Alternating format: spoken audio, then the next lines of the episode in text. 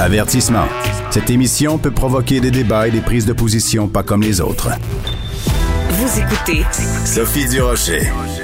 Vous savez, il y a quelques semaines, euh, j'avais fait une entrevue avec Michel Jean, euh, chef d'antenne, bien sûr, bien connu, auteur euh, de Coucou, mais on parlait du drame des pensionnats. Et Michel nous avait dit, ben Sophie, c'est pas étonnant avec ce qu'ils ont vécu, qu'il y ait autant d'Autochtones qui soient alcooliques, qui aient des problèmes de dépendance, des problèmes de violence, des problèmes d'itinérance. Il a tout à fait raison. Et c'est assez évident quand on se promène dans les rues de Montréal.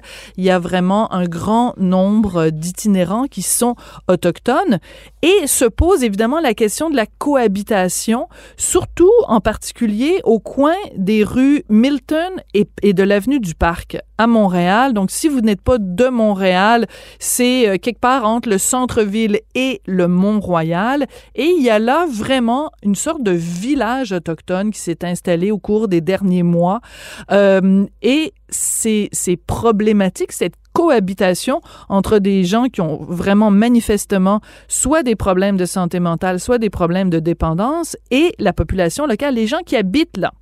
Mon amie Martine Michaud habite dans le quartier. C'est une résidente du quartier Milton Park et récemment, sur sa page Facebook, elle a mis des photos euh, et elle a partagé euh, ce que ce que c'était le vécu de quelqu'un qui habite dans ce quartier-là. Je trouvais ça important de l'entendre. Martine, bonjour. Bonjour. Martine, ça ressemble à quoi quand on habite ce quartier-là? Surtout que toi, tu y habites depuis des années et des années et des années. Depuis très longtemps. Euh, lorsque je suis arrivée dans ce quartier, euh, on avait cinq, six itinérants autochtones. Alors, on s'entendait bien avec eux. Il y avait une sorte de vivre ensemble. On, les, on leur donnait un peu d'argent. Parfois, on leur donnait un peu d'argent pour travailler et ainsi de suite. En 2018, vous avez eu l'installation d'un refuge sur l'avenue du Parc, au sous-sol d'une église, l'église Notre-Dame de la Salette. Donc, c'est un groupe d'anglophones qui font ça, c'est des anglicans, mais ils se sont installés dans une église catholique parce que l'église avait besoin d'argent. Et voilà, donc, ça s'appelle, l'organisation qui s'appelle Open Door. Et on sait que lorsque on, on implante un nouveau service dans un quartier, quel qu'il soit, on va attirer la clientèle que ça intéresse. Donc, lorsque, euh, lorsque Open Door a été installé, les résidents, et ça, je pourrais vous en parler, là, de l'histoire de ce quartier qui est assez phénoménal. Mm-hmm. Et les résidents euh, se sont mobilisés, ont dit, écoutez, voici ce qui va arriver. Hmm. Alors, ce qui va arriver, notre compréhension de ce qui allait arriver est pire encore. Donc, donc, euh, donc on est en 2018. Open Door ouvre ses portes, c'est le cas de le dire. L'organisme Open Door ouvre ses portes et vous, comme toi et d'autres résidents, vous dites nos craintes sont deux points, ouvrez les guillemets. C'était quoi vos craintes à l'époque? Et les élus nous ont dit non, non, non, non, euh, ben non, ben écoutez, c'est une entente entre deux entreprises privées, on n'y pouvait rien. Et, mais c'est faux, c'est faux. Euh, la ville a beaucoup plus de pouvoir que ça quand elle décide de quelque chose. Mais passons là-dessus. Alors, ce qui est arrivé, c'est qu'on se retrouve aujourd'hui avec euh, une prolifération d'itinérants, prolifération d'itinérants euh, autochtones, avec ce que cela implique. Donc, on se retrouve avec une intersection qui est Milton Park, que l'on peut qualifier d'une zone sinistrée. C'est un ground zero à Montréal. Euh, c'est le pire endroit à Montréal actuellement. Vous avez à peu près 50 personnes qui se retrouvent, euh, pas tous en même temps, euh, qui se retrouvent aux quatre coins de Milton et de Park. Et c'est une zone résidentielle, mais vous avez aussi une circulation de voitures. Donc, ces gens-là se sont installés. Euh, je peux, mais disons que si on prend un chapeau plus large, vous avez la situation de crise. Donc, vous mhm. avez cette situation-là. Ça se passe au coin de cette rue-là. Euh, les gens, si, si, on, hein, si, si on, on, on, pris un peu le contrôle du coin. Il y a des arrêts d'autobus, il y a, et vous avez les gens qui essayent de passer, vous avez, la, vous avez les, autobus qui arrêtent, vous avez les gens qui quittent aux autobus, en tout cas. Ça, c'est une chose.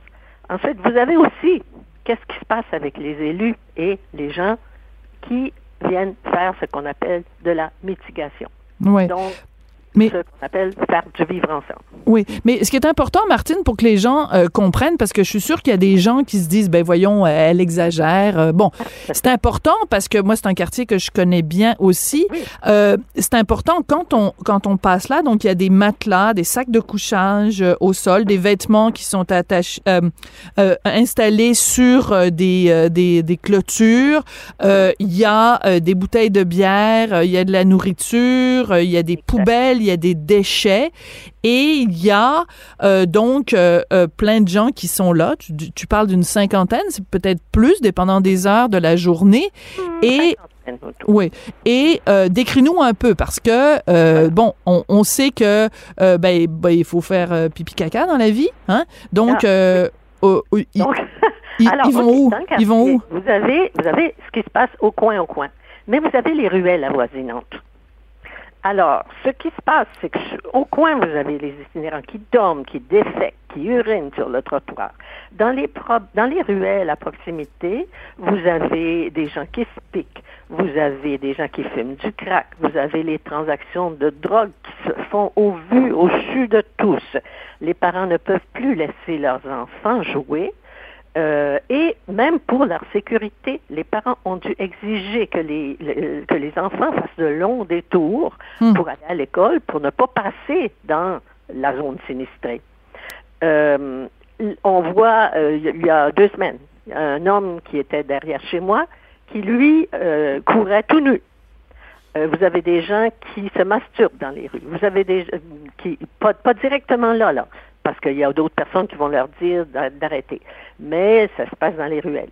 Et De la donc, prostitution? Alors, la prostitution, Martine? Une, situ- une situation où, dans un pays riche, développé comme le nôtre, c'est une honte qu'on soit dans une situation aussi... Parce que placer un refuge pour itinérants 24 heures par jour, 7 jours sur 7, puis là, ça se passe dans un sous-sol d'église. C'est vite, c'est pas de fenêtre. Il y a eu une grosse zone d'éclosion en décembre. C'est sur une rue passante, achalandée par les résidents qui y habitent, qui, qui soutiennent leurs commerçants. C'est plus de la, de la compassion, là. C'est de l'abus. De l'abus pour ces gens, pour les itinérants eux-mêmes, mais de l'abus pour le quartier. Oui. Vous laissez les itinérants intoxiqués sur des trottoirs achalandés, parmi, comme ce que vous avez dit tout à l'heure, des bouteilles cassées, de la pure maltraitance. La, la nuit, il y a des gens qui dorment au coin de Milton et de Parc. Ils ne peuvent même plus ouvrir leurs fenêtres la nuit, en plein été. Ce qu'ils entendent, c'est des cris, des, des bouteilles cassées toute la nuit, euh, des gens qui délirent. euh, et le matin, quand ils viennent pour sortir de leur maison ou dans leur... parce qu'il y a beaucoup de coopératives dans le coin, ils doivent nettoyer. Les commerçants aussi, parlons des commerçants. Lorsque les commerçants veulent rentrer dans leur commerce le matin, qu'est-ce qu'ils doivent faire? Hmm. Souvent, appeler la police pour leur demander aux gens de... pour- parce que s'ils demandent aux gens de s'enlever, ben là, ça va être une crise Mhm. ceux qui sont couchés, intoxiqués. euh, et là, si lorsque les gens finissent par partir, ben eux doivent nettoyer, doivent nettoyer le vomi, doivent nettoyer les caca, ils doivent nettoyer tout, tout ce qui a été laissé là, là. La, la nourriture à moitié mangée, parce que vous avez aussi tout un autre groupe de gens, ce qu'on appelle l'angélisme, qui eux viennent évidemment, il faut bien aider ces gens-là. Donc, ils viennent leur porter de la nourriture, des, sacs de couchage, euh, bon, tout, tout ce qui peut, tout ce qui permet de les aider Mhm. un peu. Puis, vous avez, pendant tout ce temps-là, dans le quartier, bon, cet angélisme. Et puis, il y a aussi des gens de l'extérieur. Il y a des gens qui se taisent, qui regardent ailleurs. Vous avez ceux qui ont pris le contrôle parce que c'est un quartier qui a été très organisé à l'époque. hein. Mhm.